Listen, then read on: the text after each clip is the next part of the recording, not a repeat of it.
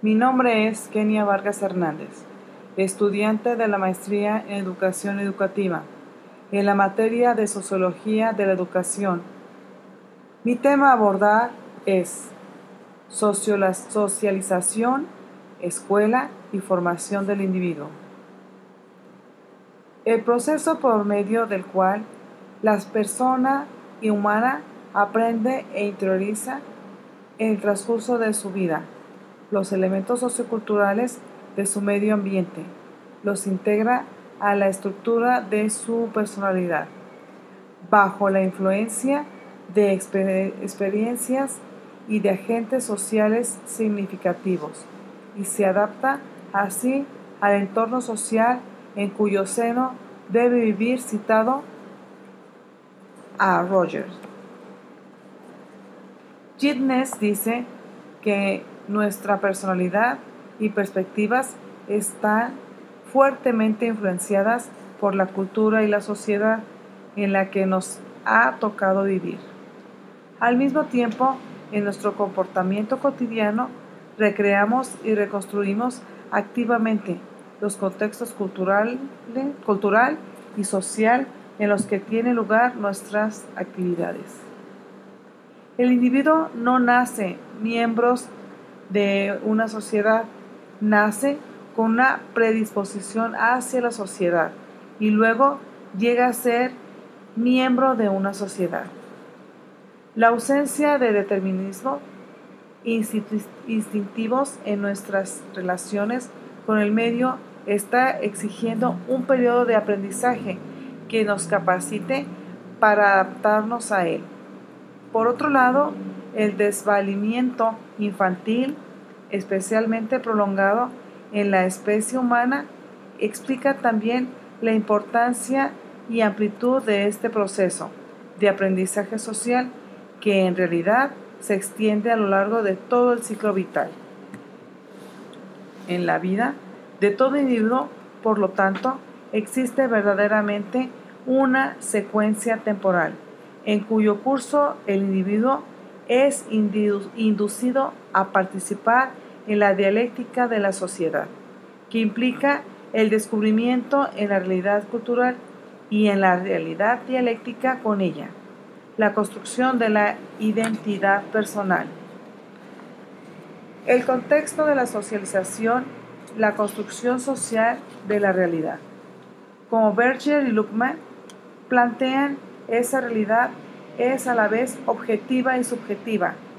Objetiva en tanto que es independiente de nosotros y aparece objetividad, objetivada en teorizaciones, códigos jurídicos y morales, modelos de conducta, instituciones, etc. Subjetiva en cuanto que solo es tal realidad sin esté configurando las maneras de pensar, sentir y actuar de los sujetos en esta sociedad. La construcción social de la realidad subjetiva tiene lugar sobre todo por el proceso de socialización. Los roles, las instituciones, las tradiciones y radificadas, etc. Son productos humanos, son realidad, tanto cuanto las personas las aceptan y configuran su manera de pensar, sentir y actuar en referencia a ellas, llegando así a definir la identidad de las personas que nacen y que viven en, la en esa sociedad. Entre la construcción social de la realidad objetiva y la de la subjetiva hay una interacción dialéctica que es también continua y simultánea. Cuando mayor es la primera, mayor es la segunda y viceversa. Cuanto mayor grado de realidad subjetiva alcanza un orden social más sólida, se vuelve su realidad objetiva. De ahí el interés de los grupos sociales por controlar ámbitos como la escuela o a los medios de comunicación. Por ejemplo, la democracia como realidad objetiva tendrá tanta más fuerza y calidad de realidad cuanto más se consiga a través de los procesos de socialización que las personas piensen, sientan y actúen democráticamente realidad subjetiva y viceversa. La socialización primaria, esta socialización primaria es la primera por la que el individuo atraviesa en la niñez. Por medio de ella se convierte en miembro de la sociedad. Uno, es la más importante para el individuo y en cada caso a ella debe asemejarse toda la socialización posterior. Dos, aunque se va a interiorizar la cultura de una sociedad o grupo en, general, esto va a tener lugar de manera particular, puesto que el encuentro con la cultura de la sociedad va a tener lugar a través de un proceso mediatizado por otros significantes, personas con un significado especial para mí, concretos normalmente del grupo familiar, que le dan cierto carácter particular, porque nos filtran o mediantiza esa cultura general, seleccionando sus aspectos, sobre todo según la situación que ocupen. Dentro de la estructura social, clase, género, y también en virtud de su idiosincrasia, maneras de ser individuales biográficamente arraigadas. 3. La afectividad desempeña un papel fundamental.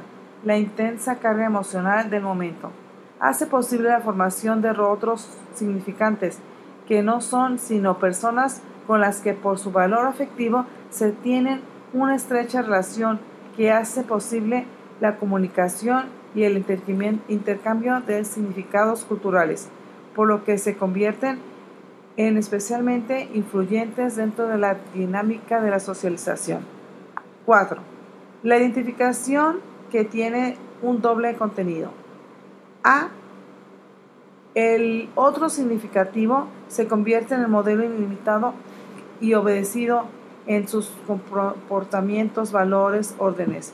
Y B por la relación afectiva establecida, la imagen que de mi otro me refleja y de que de alguna manera sea relacionada con la aceptación y acomodación a sus exigencias de imitarle y obedecerle.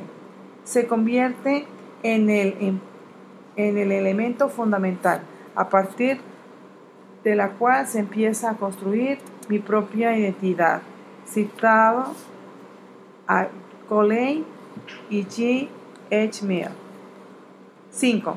Psicología. Tiene un alcance social y produce la socialización. El individuo no solo acepta los roles y las actitudes de los otros, sino que el mismo proceso acepta el mundo de ellos. En realidad, la identidad se define objetivamente como ubicaciones en un mundo determinado y puede asumírsela subjetivamente solo junto con ese mundo. 6. La formación del otro generalizado es un elemento fundamental en la socialización. Se trata de la formación en la conciencia del niño, de una abstracción progresiva que va de los roles y actitudes de otros específicos a los roles y actitudes en general el niño aprende que no solo alguien concreto, por ejemplo, la madre, se, opone a que rompa alguna cosa, un juguete, en un momento, lugar o determinado, el Día de Reyes y en su casa, sino que todos se oponen a que rompa cualquier cosa en todos los lugares y momentos. 7. Los contenidos de la socialización primaria varían de una sociedad a otra, de una cultura a otra, de una subcultura a otra. Entre ellos, ocupa un lugar destacado del lenguaje. El carácter de la socialización primaria resulta afectando por la mayor o menos complejidad del orden social que ha de transmitirse. 8. El mundo del primer mundo que se forma en la socialización primaria, si se ha desarrollado con normalidad, tiene un carácter de firmeza, claridad y de realidad sin problema e inevitable o necesario porque no hemos tenido que elegir, sino que nos ha sido dados y han sido los primeros.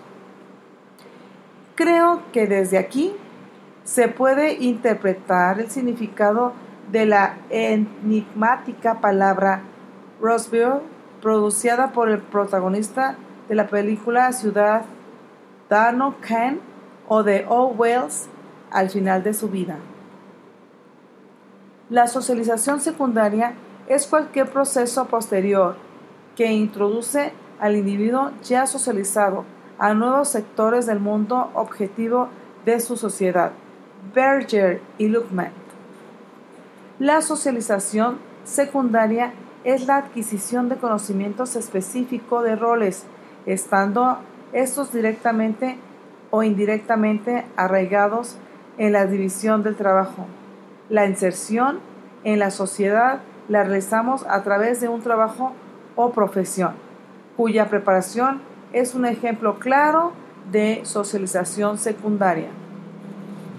La socialización secundaria se requiere la adquisición de vocabularios específicos de roles, lo que significa por lo pronto la internalización de conjuntos de significaciones que constructuran interpretaciones y comportamientos de rutina dentro de un área institucional. Al mismo tiempo, se adquieren elementos no explícitos o informales de esos conjuntos de significados, tales como comprensión, tácticas, evaluaciones y colocaciones afectivas de lo mismo. Por ejemplo, la socialización profesional del profesor implica el aprendizaje de vocabularios que constituyen su actividad profesional. Socialización y libertad individual. Dado que el entorno cultural en el que nacemos y alcanzamos la madurez tanta influencia en nuestro comportamiento, podría parecer que carecemos de individualidad o de voluntad propia. Se podría pensar que simplemente nos acoplamos a un moldes preestablecidos de la sociedad tiene preparados para los, para los otros. Pero esa visión es errónea. El hecho de que desde el nacimiento hasta la muerte estemos inmersos en la interacción con otro cotidiano condiciona sin, sin duda, sin ninguna duda, nuestra personalidad, nuestros valores y el comportamiento que desarrollamos. Pero la socialización, pero la socialización es también el organismo de nuestras propias individualidad, de que nuestra libertad. En el curso de la socialización, cada uno desarrolla un sentido de la identidad propia y la capacidad de pensar como un momento de actuar independiente. Los agentes o contextos de la socialización. Conviene tener en cuenta que no se trata solo de personas transmisoras de normas, leyes, sino que se trata de instituciones que en sociología son conjuntos de normas y que implican también ordenaciones concretas del tiempo y del espacio. Por ejemplo, la escuela e incluso el hogar familiar. Hay que distinguir, por tanto, entre los individuos o agentes socializadores y los lugares en que se realiza la socialización. Son importantes para no pensar que este proceso solo hace referencia a relaciones entre individuos o sujetos. Al contrario, hemos de pensar que la socialización resulta también de la interrelación entre individuos y normas, y no necesariamente vinculadas conscientemente por unos agentes, citando a You. La familia, como grupo básico de la especie humana, en el han tenido un lugar especial los aspectos más importantes de los procesos de socialización, en particular la socialización primaria, con ella tiene que ver temas mencionados en la socialización primaria, como la importancia de la afectividad, el papel de, de los otros significantes y los procesos de identificación. Gitnes cita que la posición de la familia afecta la socialización. En las modernas sociedades occidentales, las posiciones sociales no se han heredado al nacer. Aún así, la clase social de la familia en la que nace un individuo afectan profundamente a los modelos de socialización. Familia y cambio social. Inciso A. El cambio familiar y las sociedades modernas. El sociólogo Lamo de Espinosa. A lo largo de la historia del hombre se ha producido un proceso de desfamiliarización de la sociedad, de manera que el progreso se ha construido, generado instituciones que realizan con mayor eficacia funciones antes atribuciones al parentesco. Todo el entrenamiento institucional de la sociedad deriva de la antigua familia extensa o red de parentesco. Hoy, como segundo factor importante, más reciente, que incluye en la evolución de la familia, estarían los cambios demográficos que tienen que ver con los avances de la sanidad, ha aumentado a la esperanza de vida y la reproducción es más eficaz. B. Una segunda consecuencia es que esta menor necesidad de la familia es lo que inevitablemente degenera nuevas formas de convivencia y nuevos tipos de hogares y, y en la última instancia una sociedad de individuos. La realidad, nos guste o no, es que estamos pasando de una sociedad organizada alrededor de redes familiares a una sociedad organizada alrededor de hogares uni o pluripersonales, de una sociedad de familias a otros de individuos. C.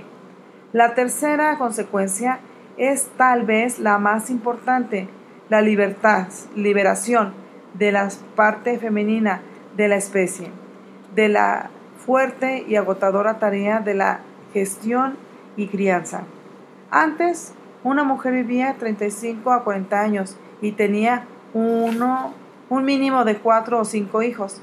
Hoy vive 80 años y hasta y basta con un con que tenga dos puedes puede por lo tanto orientar su vida de otra manera. La escuela. Una de las ideas de las que partimos para presentar la sociología de la educación era la de que, la, que el sistema educativo forma parte de la dinámica general cultural de la sociedad. Es decir, que una de sus funciones básicas es la de transmitir la cultura de nuevas generaciones y así posibilitar la formación de su identidad a sus individuos. El sistema educativo es sobre todo un agente de socialización que a medida que crecen en complejidad, las sociedades adquieren un papel más decisivo. Al hablar de la familia, señalábamos que el cambio social va haciendo que ésta pierda su función socializadora, que pasa a la escuela, o cuando una sociedad se convierte en sociedad del conocimiento donde son necesarios hábitos intelectuales y personales y mucho más complejos. Hoy la escuela está menos para transmitir información accesible en la red en cantidades ingentes que para formar a los individuos a desarrollar como parte de su identidad las capacidades que les permitan saber acceder a ellas y usarlas para construir una vida con sentido y una convivencia democrática y justa. Así se ha visto desde siempre, porque ha sido el objetivo, el objetivo que ha de acompañar la construcción del proyecto de institución escolar propio de la modernidad. Ya Kant afirmaba que lo más importante que se aprende en la escuela es estar sentado, es decir, adquirir normas sociales y formar la identidad. Eh, y es la visión que tiene la primeros sociólogos, Comte, Saint-Simon, que asisten en el nacimiento de la sociedad industrial, que ven necesidad de la creación y difusión de una nueva moral, la del trabajo, el éxito, la disciplina, el esfuerzo personal, etc., cuyo labor asigna a la escuela que como la iglesia, con la, como la iglesia en la etapa histórica anterior, habría de difundirse y llegar a estar en todos los núcleos de población, así opina Lerena. Y Durkheim, considerado uno de los fundadores de la sociología de la educación, define la educación como socialización. Llegamos, por lo tanto, a la, a la fórmula siguiente. La educación es la acción ejercida por las generaciones adultas sobre aquellas que no han alcanzado todavía el grado de madurez necesario para la vida social. Tiene por objeto el suscitar y desarrollar en el niño un cierto número de estados físicos, intelectuales y morales que exigen de él tanto la sociedad política y en su conjunto como el medio ambiente específico al que está especialmente destinado. Adoptado una perspectiva positivista, es decir, viendo la educación como lo que es, llega a la conclusión de que la educación es una actividad que la sociedad ejerce sobre los individuos de manera que ésta no consiste en una operación de extracción, de sacar de dentro una supuesta esencia universal o perfección válida. Para todo tipo, para todo el tiempo, el lugar, tal como planteaba los, las teorías idealistas de la época, sino en una operación de sugerencia. ¿Cómo socializa la escuela? La escuela socializa por la manera en que está socialmente estructurada, con el objetivo de hacer a los individuos vivir ciertas experiencias que les harán acceder a ciertos significados culturales, de manera que resultan incorporados a su identidad que es así construida sobre ellos. La escuela organiza su función, funcionamiento sobre normas, conocimientos escolares, modelos de relación social, criterios de evaluación, que están más cerca de la experiencia laboral y social de determinados grupos sociales que obtienen ventajas sobre los demás. La visión global de la sociedad y de su funcionamiento como un resultado de consenso entre todos los grupos sociales. Para sus críticos, los valores sociales que transmiten la escuela y sobre las que organiza la formación de las identidades de los sujetos, trabajo, competitividad, individualismo. Lejos de ser resultado de acuerdos entre todos, corresponden a los intereses de los grupos dominantes de la sociedad. ¿De qué manera el maestro y padres de familia y medios de comunicación se vuelven agentes socializadores? En síntesis, de forma general, vemos como agentes socializadores, padres de familia, maestros y mediadores de comunicación, lo que nos proporciona en el alumno un desarrollo individual competente, fructífero y valioso. Todo ello se efectúa en una dialéctica lógica cotidiana y constante en todo ciclo vital del ser humano. Desde la práctica docente, ¿Cuál consideras que ha sido la manera en la que formas e incides en la socialización de los alumnos? Partiendo del, hecho educativo, este se desarrolla en un triángulo integrado por el alumno, padre y maestro.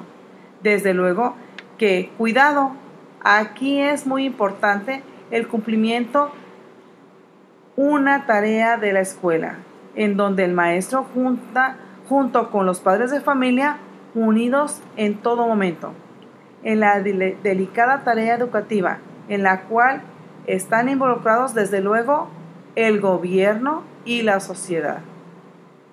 Muchas gracias.